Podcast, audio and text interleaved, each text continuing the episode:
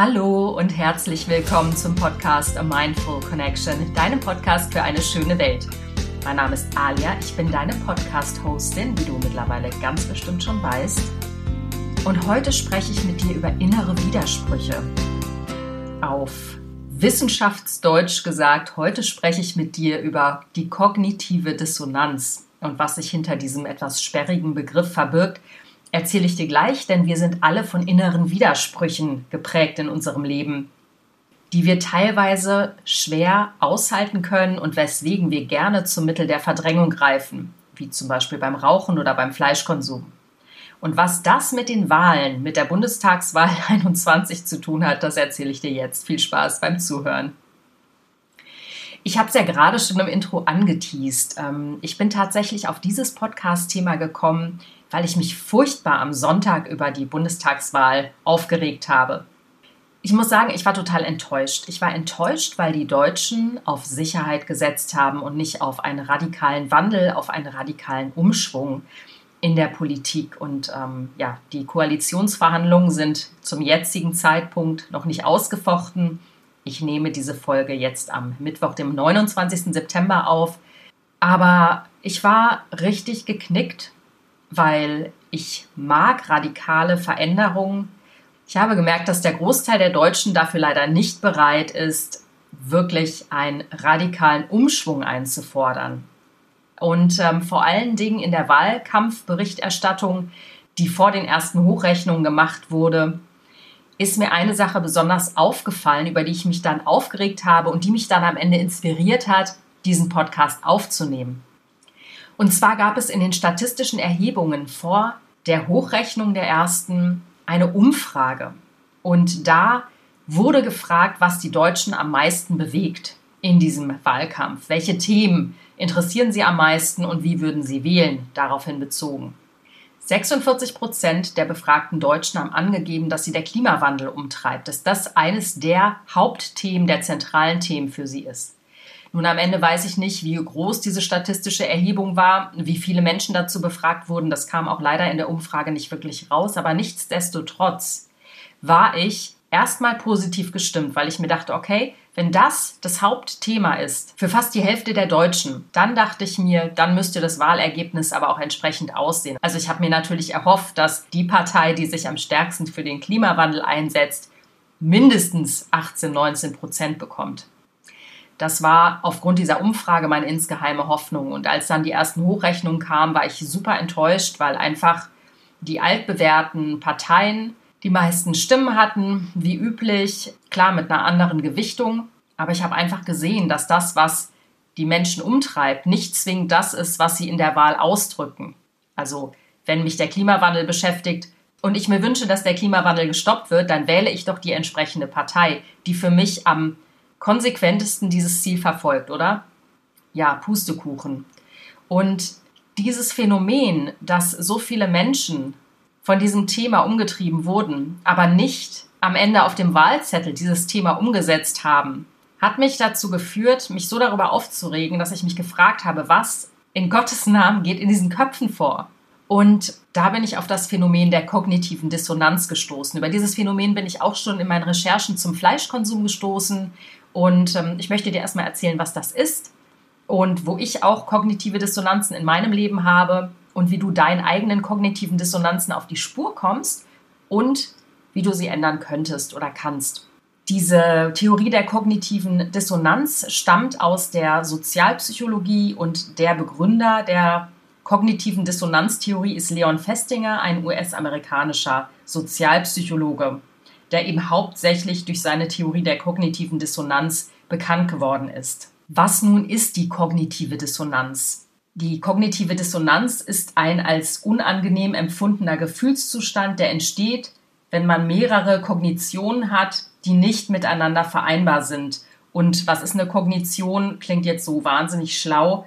Das ist im Prinzip, grob gesagt, jede verarbeitete Information, oder Einstellung oder auch Wertehaltung, die wir im Kopf haben. Mal praktisch runtergebrochen als Beispiel.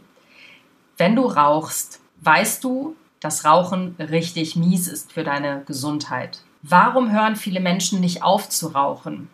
hier hakt die kognitive Dissonanz ein. Oft sind Leute ja gar nicht körperlich abhängig von der Zigarette, sondern psychisch. Das heißt, auch wenn ich weiß, also die Information habe, Rauchen schadet meiner Gesundheit, kann ich trotzdem nicht aufhören zu rauchen, weil ich mir auf der anderen Seite erzähle, eine zweite Information, die da lautet, naja, aber Rauchen entspannt mich so. Oder ich weiß nicht, wie ich damit aufhören kann, also lasse ich es jetzt lieber erstmal bleiben. Das heißt, in unserem Gehirn entsteht ein Widerspruch, der uns stresst und der uns anspannt. Zweites Beispiel, Fleisch essen, ja, mein Lieblingsthema. Ich liebe Tiere. Ich habe drei Katzen, fünf Hunde. Also nicht ich als Beispiel.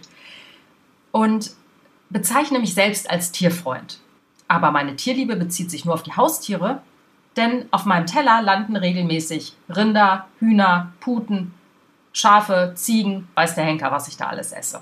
Das stresst mich, weil es eigentlich meinem Wert entgegengesetzt ist, dass ich mich selber als Tierfreund bezeichne. Ich weiß also ganz genau, dass ich nicht wirklich der Tierfreund bin oder die Tierfreundin bin, wenn ich bestimmte Spezies esse. Das erzeugt einen irren Stress im Gehirn, einen wahnsinnigen Widerspruch. Die Frage ist jetzt, wie geht man um? Und mit dieser kognitiven Dissonanz, die sich auf ganz viele Bereiche bezieht, wie zum Beispiel, nehme ich mal das Beispiel aus der Politik.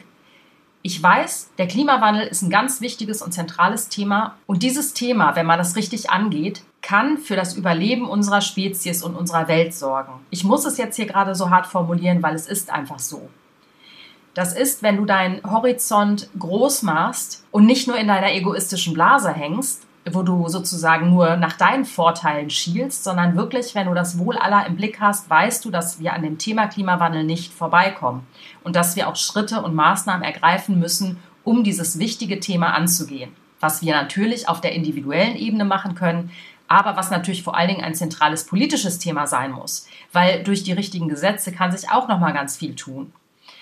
Nun geben Menschen an, der Klimawandel beschäftigt sie, aber sie haben auch die Werte, ich möchte viel Geld verdienen, ich möchte meinen Wohlstand halten und wählen entsprechend, weil sie in ihrer kleinen egoistischen Blase denken und dann doch die Tendenz haben, diese Partei zu wählen, die ihnen selbst in ihrer eigenen kleinen Bubble Wohlstand suggeriert. Das heißt, auch hier hast du die kognitive Dissonanz. Du hast einerseits einen Wert, einen zentralen Wert. Du hast das Allgemeinwohl im Blick, aber verhältst dich ganz anders. Jetzt hat dein Gehirn unterschiedliche Möglichkeiten, mit diesem Widerspruch umzugehen. Und das ist jetzt wirklich spannend.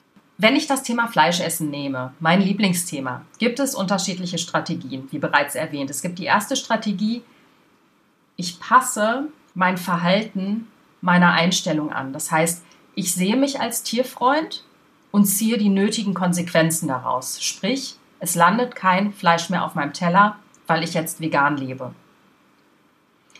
So kriegst du deine Informationen, deine Werte und deine Einstellung wunderbar miteinander kombiniert und als Veganer hast du diese kognitive Dissonanz nicht mehr. Finde ich, ist natürlich das beste Mittel, gar keine Frage. Nun gibt es allerdings auch die Menschen, und davon kennst du garantiert eine ganze Menge, die gerne verdrängen, ignorieren oder vermeiden.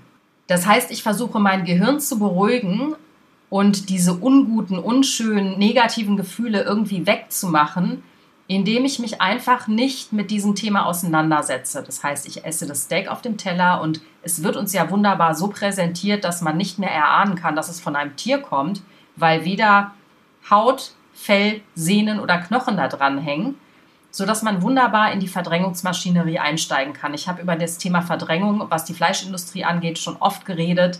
Natürlich werden diese Tiere auch fernab von unseren Augen gehalten, sodass uns diese kognitive Dissonanz, die wir aushalten müssen, noch viel leichter gemacht wird. Insofern Augen auf.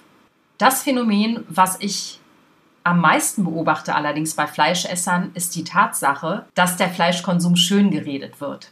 Das kennst du garantiert auch. Wie oft hatte ich diese wunderbaren Diskussionen, also wunderbar in Anführungsstrichen, dass mir gesagt wird, ich esse zwar Fleisch, aber nur aus Biohaltung.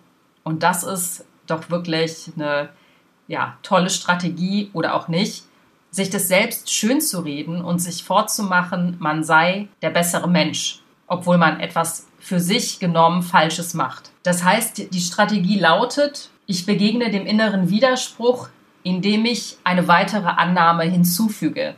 Nämlich, wenn ich Biofleisch esse, ist es alles gar nicht mehr so schlimm. Erkennst du dich in diesen unterschiedlichen Strategien wieder? Also ehrlich gesagt, ich erkenne mich da manchmal schon wieder. Denn Umwelt und Klimawandel sind für mich ein ganz zentrales Thema. Und ähm, ich habe mein erstes Auto, glaube ich, mit 40 oder 41 Jahren gehabt und fahre auch sehr, sehr selten Auto. Aber jedes Mal, wenn ich Auto fahre, und ich fahre einmal die Woche regelmäßig Auto, weil ich zu meinem Pferd rausfahre, habe ich ein schlechtes Gewissen.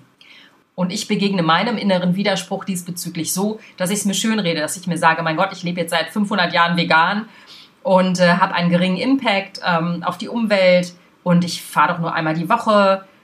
Aber natürlich ist es auch so, dass ich mich frage manchmal, bin ich einfach nur egoistisch? Weil mein Pferd ist ja mein persönliches Vergnügen. Und dann denke ich mir, aber wenn ich es nicht hätte, hätte es niemanden, der sich um das Pferd kümmert.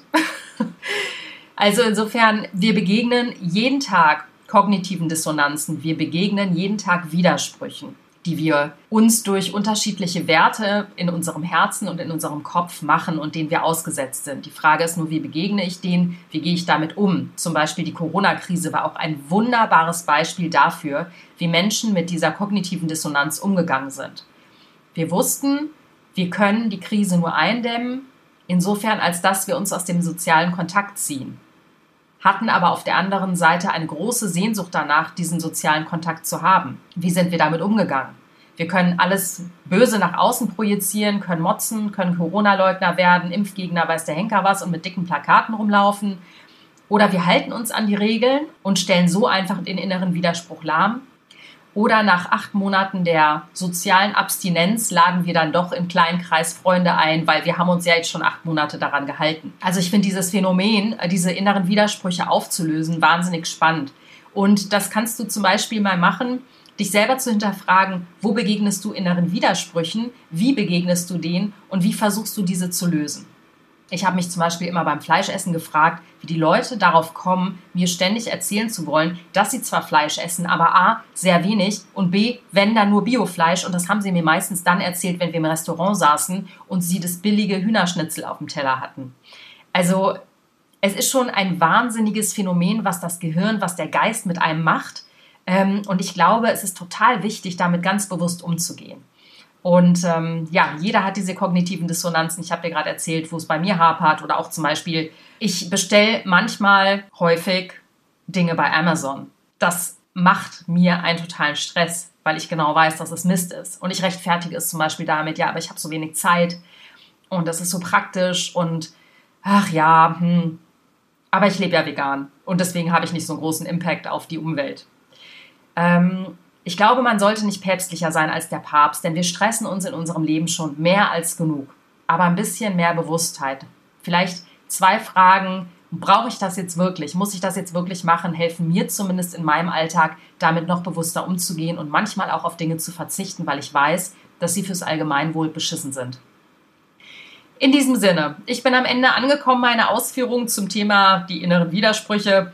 Und ich hoffe, dass du ganz viel mitnehmen konntest, dass du dich selber manchmal ertappt gefühlt hast und wünsche dir einen wunderschönen Tag. Abonniere gerne meinen Newsletter auf meiner Website www.mindfulconnection.de, dann weißt du immer, welche Themen auf dich zukommen. Bewerte mich bei iTunes, verbreite meinen Podcast, das würde mich wahnsinnig freuen. Und wir hören uns nächste Woche wieder mit einem neuen spannenden Thema. Alles Liebe, deine Alia.